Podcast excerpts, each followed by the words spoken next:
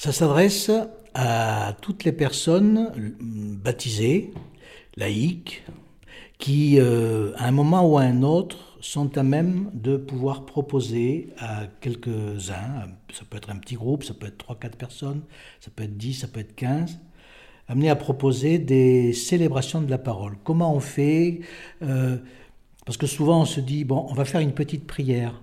Or, c'est peut-être euh, passer de la petite prière à la célébration de la parole, là il y a un enjeu. C'est-à-dire que dans la tête, euh, une célébration de la parole, c'est un acte de la vie de l'Église.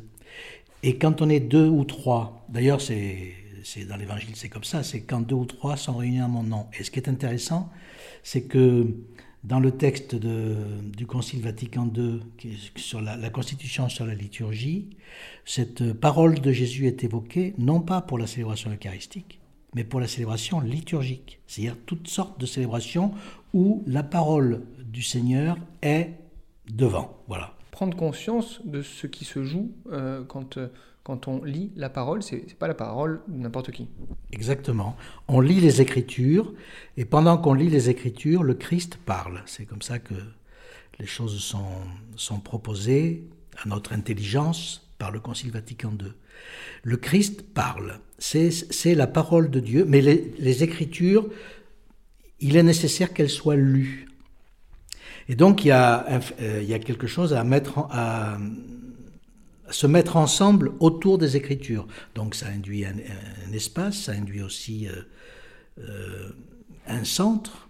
Autour de quoi sommes-nous réunis Et puis remplir les conditions pour que le Christ parle. Il parle de toute façon. On entend ou on n'entend pas, ça c'est une autre affaire, mais de toute façon, il parle. Mais il y a des, conditions qui font que on peut le ressentir de façon plus, plus forte, plus, plus explicite.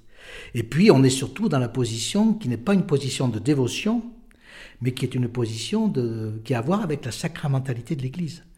Donc ça, c'est important et donc ça concerne toute situation euh, avant une réunion, mais ça peut être aussi après une séance de catéchèse, une séance d'aumônerie, à la prison, ça peut être euh, et puis ça peut être aussi euh, un type de présence dans une église qui ordinairement est fermée. Comment faire pour faire en sorte que des églises fermées, notamment en milieu rural, puissent être régulièrement ouvertes J'étais par exemple l'autre jour, un petit, avant, Noël, dans un petit village euh, du secteur de Sainte-Foy-la-Grande, et j'ai appris qu'il y avait là un homme qui était à la retraite et qui tous les jours, de 3 à 4, se tient dans l'église pour un temps de prière. Il, lui arrive, je lui ai demandé comment il faisait, il lui arrive d'être tout seul, il lit l'évangile du jour ou de la semaine, du dimanche précédent ou suivant, il lui arrive d'être tout seul, mais les gens savent qu'il y a une présence priante dans l'Église à ce moment-là. Mais ce, ce, que nous allons chercher avec ces formations, c'est à faire en sorte que,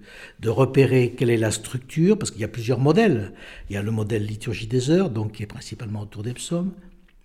Il y a le modèle euh, de la prière, par exemple, on pourrait imaginer une célébration de la parole autour du Notre Père, qui est la parole du Fils. Il y a, enfin bref, il y a plusieurs types de modèles qui, permettent d'avoir des moments de célébration de la parole qui vont de 5 minutes à, à 20 minutes. Sachant que toutes les célébrations sacramentelles ont effectivement la célébration de la parole, mais là, la pointe de, ces rencontres, c'est de faire en sorte que l'on puisse proposer des célébrations de la parole pour elles-mêmes. Voilà. Ça rejoint aussi euh, les décisions synodales de, euh, de permettre une rencontre personnel avec le Christ, et puis aussi de, la vie fraternelle, puisque, euh, vous le disiez, cette, cette, liturgie de la parole, elle se vit souvent à deux, trois, voire plus. C'est en Église qu'elle que, qu'elle se lit, qu'elle s'entend cette parole. Exactement. Donc c'est un acte de, de, fraternité ecclésiale. célébrer la parole, c'est se mettre ensemble autour du Seigneur qui vient, qui nous parle. Et nous nous mettons j'allais dire, à sa disposition, mais en, prenant les moyens pour que cela soit sensible. On va travailler sur l'espace, on va travailler sur la manière dont on se tient les uns les autres, on va travailler euh, sur le chant aussi, euh, euh, quel type de comment chanter dans une célébration de la parole? On va travailler sur le silence, probablement. Le but, c'est de faire en sorte que chacun ait dans la tête des réflexes soit sur une forme, soit sur une autre, mais qu'ils aient des réflexes. Euh, une autre forme qui est la, plus fondamentale, probablement, c'est la forme qui est, qui est présentée dans le livre des bénédictions. Une bénédiction, c'est une célébration de la parole, avec une pointe par rapport à une occasion, etc. Et donc, c'est d'aider les personnes qui vont venir à avoir des réflexes si on est sur ce mode-là, si on est dans cette situation-là, on peut proposer tel parcours, tel protocole, etc. Mais on va pas. Alors bien sûr qu'on va examiner les protocoles qui existent, mais l'important c'est de rester. Euh, après tout, une célébration de la parole, c'est le Seigneur qui vient, mais il vient quelque part.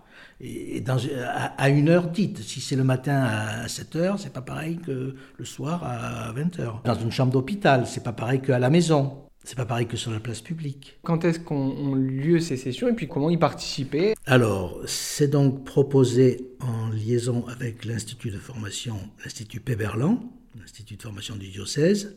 Ça se passe à la maison Saint-Louis-Beaulieu, rue Saint-Genès, au 145.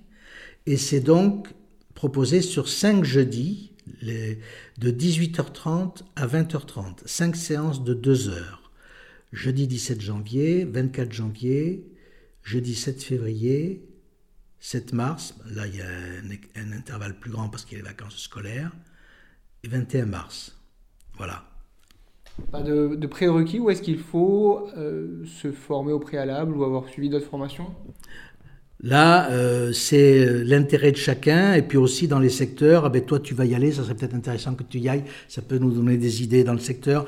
Une AP, une, une, équipe d'animation pastorale peut très bien charger un tel de, de, suivre ça, parce que ça pourra donner aussi des, des éléments pour décider des, des, des, mises en œuvre sur le secteur. Enfin voilà, c'est ça l'esprit, c'est-à-dire que on est euh, au service des, secteurs et donc on peut penser que dans les secteurs, voyant cette proposition, ils vont se dire bon ben qui serait le mieux pour y aller et puis pour après faire un retour euh, dans le secteur ou dans l'aumônerie ou dans le service ou dans voilà.